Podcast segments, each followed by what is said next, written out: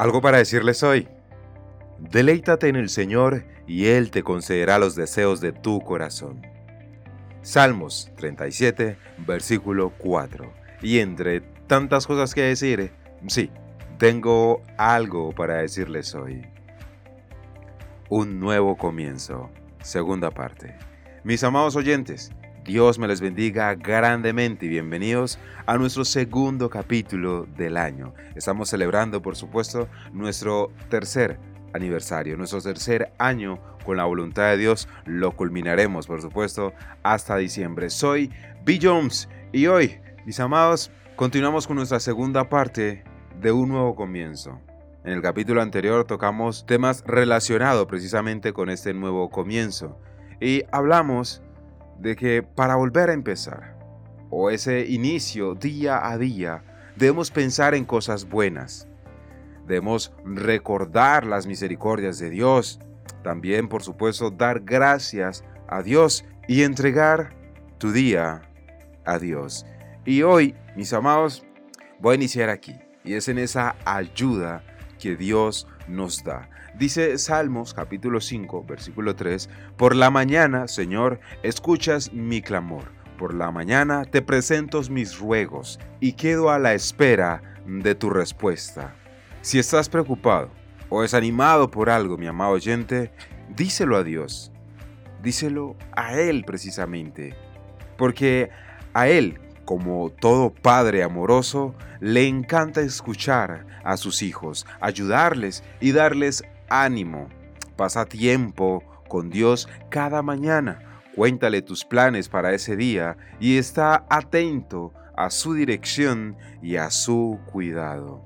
Organiza tu día, mi amado oyente. Dice Proverbios 21:5, los planes bien pensados, pura ganancia. Los planes apresurados, puro fracaso. Y es que pasar unos minutos organizando tus prioridades para el día es tiempo bien invertido. Anota en una agenda las cosas que necesitas hacer según sea tu prioridad, mi amado, y ensaya en tu mente los momentos en los que piensas que podrías incluirlas. Intenta también dejar algunos espacios vacíos para descansar, es muy valioso.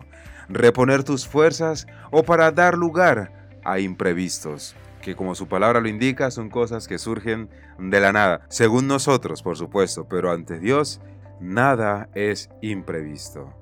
También, mi amado oyente, debes tener presente, y es que debes dedicar tus planes al Señor. 1 Corintios 10:31 lo dice de esta manera. En conclusión, ya sea que coman o beban o hagan cualquier otra cosa, háganlo todo para la gloria de Dios. Por eso, mi amado oyente, dedica tus planes al Señor. Hacer un buen trabajo es una forma de alabar a Dios.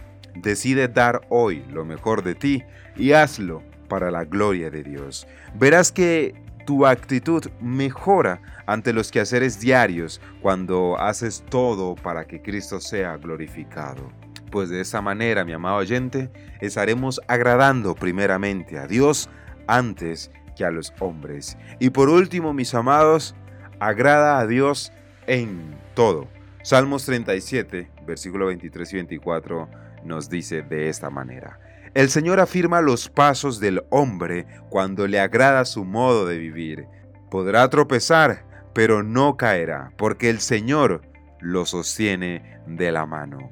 Muévete siempre, mi amado oyente, siempre dentro de lo que sabes que agrada al Señor.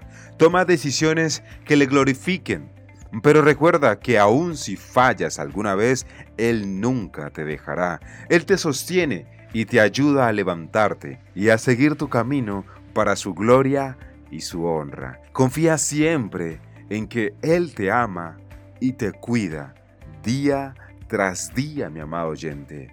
Y concluyo con el versículo que abrimos el capítulo.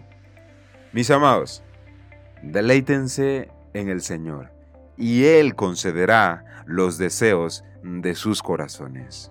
Soy B. Jones, y esto fue algo para decirles hoy.